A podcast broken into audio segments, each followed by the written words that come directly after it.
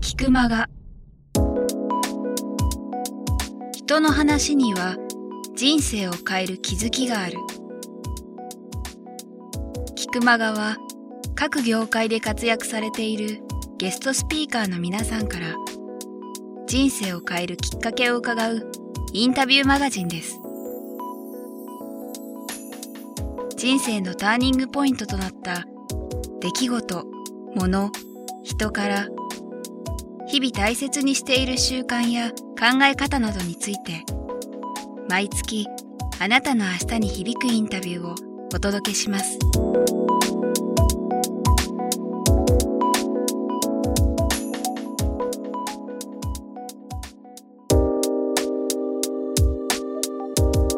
こんにちはプロインタビュアーの早川洋平です。菊間は今日は第145回ということでフォトグラファーの小貫久志さんにお話を伺います。小貫さんよろしくお願いします。よろしくお願いします。さあここはですね、えー某月島の言っていいですよね、はい、いいですよ。えー小貫さんのこのスタジオスタジオブリス、はい。これちなみにブリスっていうのはどういう意味なんでしょうか？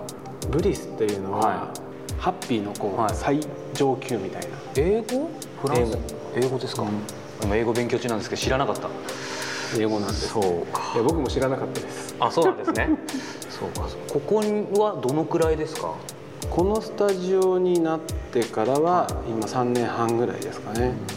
あれですよね多分もともと倉庫とかだったんですか？ねそうここはもともと倉庫だった場所です。とは思えないほど中はすごいスタジオめちゃくちゃ綺麗なスタジオですけどね川も見えて、そうなんです。まあ今日はそんなスタジオブリスからお話をお届けしたいと思うんですけどもあの早速なんですけども、えー、と小貫さんは、えー、とフォトグラファーでいらっしゃいますけどもいろいろあの事前に調べさせていただいたところですねあのもう代々カメラマンというかそうですね。写真をやられてきてて、はいもう4代目4代目ですね。120年続く写真館っていう今年で123年になりますね。すごいですね。123年えもうひいおじいさんその前？ひいおじいさんです。ですよね。から続いてくるその写真館の、まあ、4代目ということでもあると思うんですけどもそもそもなんですけど、はいはい。4代目として、えー、ともう生まれた時にもうなんかもう決まってるんですかねもう継ぐっていうのが。決まってるようなもんですね。ご兄弟長男とかどういう？うちの実は父親ははい。長男ではなくて次男だったんですけど、まあ、うちの父は次男でありながら、まあ、継いだんですけれども、その後、まあ父が継いで子供が生まれて僕が長男だったので、まあ、生まれた時から、まあ、特におばあちゃんとかからは「お前が継ぐんだよ」みたいな感じで、うん。まあ、洗脳されたと 洗脳。もうそれが当たり前だと思ってて。はい、なんかなんて言うんでしょう。やっぱりそういうふうにもう継ぐのが当たり前みたいな感じっていう時になんて言うんだろうなうーん。当たり前にしてもやっぱ小学校とか中学校とかで、うんうん。なんかわかんないですけど当時、うん。周りでなんかプロ野球の選手になりたいとかなんかいろいろあるじゃないですか。そそういう時にも何にも思わなかった？将来は写真館とか書いてましたよね。素直でしたね。それは義務感とかじゃなくて、で今思うと、うん。そうした方が、まあ、両おばあちゃんだったりとか、両親が喜んでくれると、子供ながらに思ってたと思いますね、でもそんなに無理はしてなかった？無理はしてなかったですね。すごい偉いな。でも人ね中にはそれが逆にプレッシャーの人も当然いるでしょうし。自営業の人とか多いと思いますね、自営業の後継ぎの方とかは。初めて、えー、とカメラに触れたとかなんかそういう記憶っていつ頃ですかね？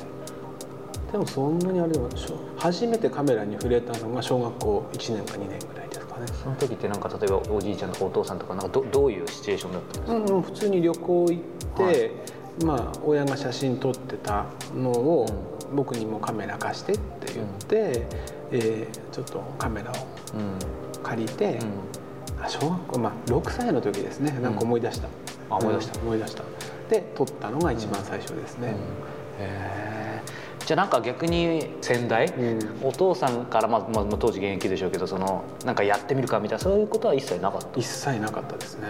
それって後になってお話しされたか分かんないですけどなんかそういうふうにお父さんあえてあんまりやらなかったとかそういうのってのはどうなんですか？あえてやらなかったことはないと思いますけど、うちの父親はあんまり子育て全くしてこなかったので僕に対して、ううんちの母親がほとんど中心で、うちの父親はあんまり家にいなかった。ので。あそうなんですか、うん。どこに行ってるんだかよく分かんなかったですけど。そうなんだ。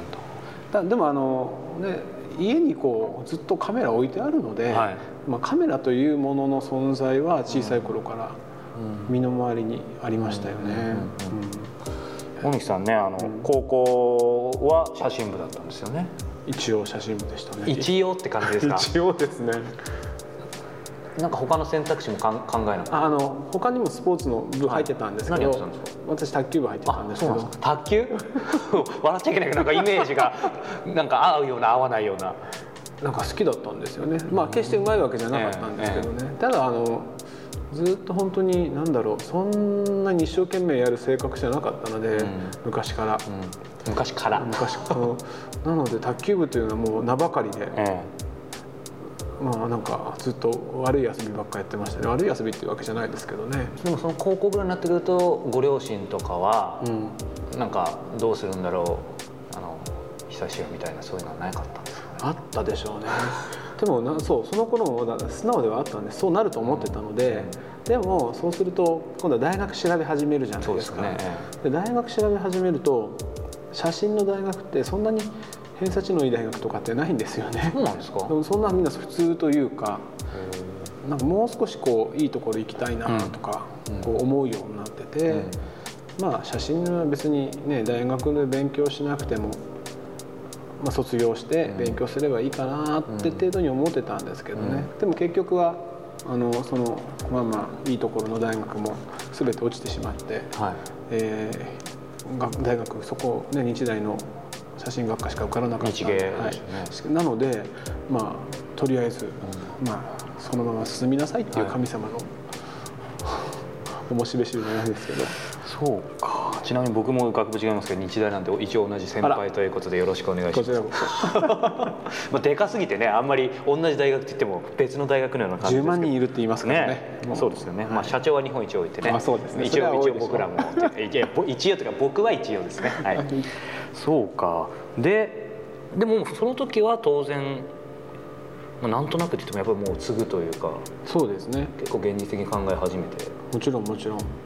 ただその時よく言ってるんですけど、あのやっぱ写真がずっと自分で下手だと思ってたんですよね、まあ、高校時代とか大学時代とか、それ真面目にやってきてないからうまいわけがないんですけれども、ただ単に、ね、自分は将来写真館になるから写真は撮っとこうと思ってる程度だったので、一生懸命やらずに来てて。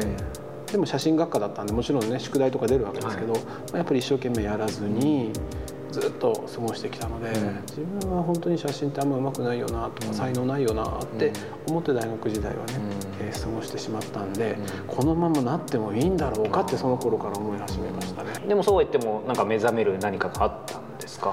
そうですね。まあこのままじゃいけないなと思って、まあ、よく写真館の人たちって修行って言うんですけど、はい。が大学出ると他の写真館さんに行ってお弟子さんみたいなことをやるんですよね。ですもんね。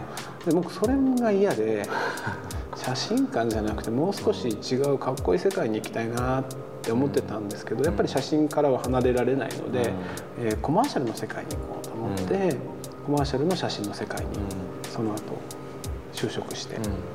まあ、そのコマーシャルの、えー撮っててそこでその後、まあ継ぐっていう選択肢もあると思うんですけど、違いますよね。そこで,、まあ、でコンプレックス持った感じのままで、コマーシャルの世界に入って、でそこであの友人と出会うんですけれども、その時同期の入社が20人、はい。もうすごい大きな会社だったんで、写真の会社なんだけど、同期が20人ぐらいいたんですよ。えーでみんないろんな全国各地から写真の学校出たりしてる人たちがこう大学卒新卒で入ってきたんですけど一、人あの美大出身のはい。男性がいて、まあ、同い年なんですけどね。で彼は写真やってこなかったので、写真に関しては知識ほぼないので、はい。同じアシスタント、やっぱ彼も他のカメラマンのアシスタントとして働いてるんですけど、アシスタントとしての能力としては自分の方がじゃあなんでちょっと高い高いぐらい、まあ、少しは写真のことを知ってるので、ででもこう彼が彼本当にアシスタントとして最初は全然能力なかったんですけど感性というか、せん。もうセンスというか、その辺がすごくて、で社内で一回こううん写真のコンテストみたいなのやるんですよね。社内で。社内で。まあその時に突拍子もない写真出してくるんですよ。わけのわかんないというかなんかカブトムシの角とか。それがねまたすごいアーティスティックに撮ってくるわけですよ、うん、その彼の持ってる、学んだばかりの技術で撮ってくる写真なんでそれがインパクトがあってこの写真は一体何なんだろうとか思うようになってでも彼とすごい仲良くて、うん、でそのうちにあなんか写真もっと僕も勉強したいなとか、うん、なんか彼には負けたくないなとか。思うようになったっていうところぐらいから今まで写真別に下手でも何とも思わなかったのに、まあ、ただ自分は下手だとぐらいしか思ってなかったのに、まあ、ちょっと何か写真がもう少し上手くなりたいぞっていうのを持ち始めたのがこのコマーシャルの写真の時代です。技術とか、知識とか確かに大事だし、あった方がいいのは絶対だけどやっぱその感性とかセンスとか人間力って、なんか超えられますよね。そういうの超えられるっていうか。あっさり超えますよね。そうあっさり、うん、それでまあその彼にすごくし、まあ、刺激というか、受けてそれでそれでその後、はい、よしもう一回写真一から勉強しようと思って、アメリカに留学するすごいですよね。なんかなんかそのアメリカ自体がやっぱりそういう写真の教育というか大学とかすごいレベルが高いとか、高かったと思います。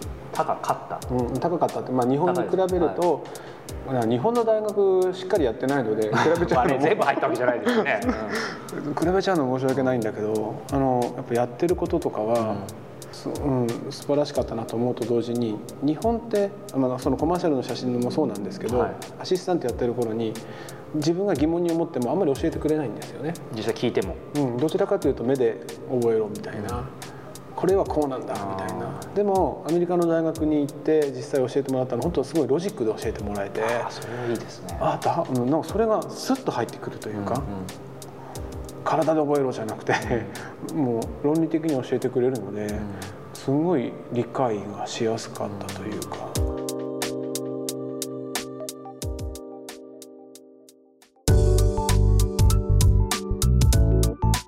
今日の菊間川いかがでしたか？鳥越俊太郎さんや渡辺美樹さんら過去にお届けした120人以上のインタビューはすべてウェブサイトから無料でお聞きいただけます URL は k i q m a g a c o m キクマガ .com ですそれではまたお耳にかかりましょう。ごきげんよう。さようなら。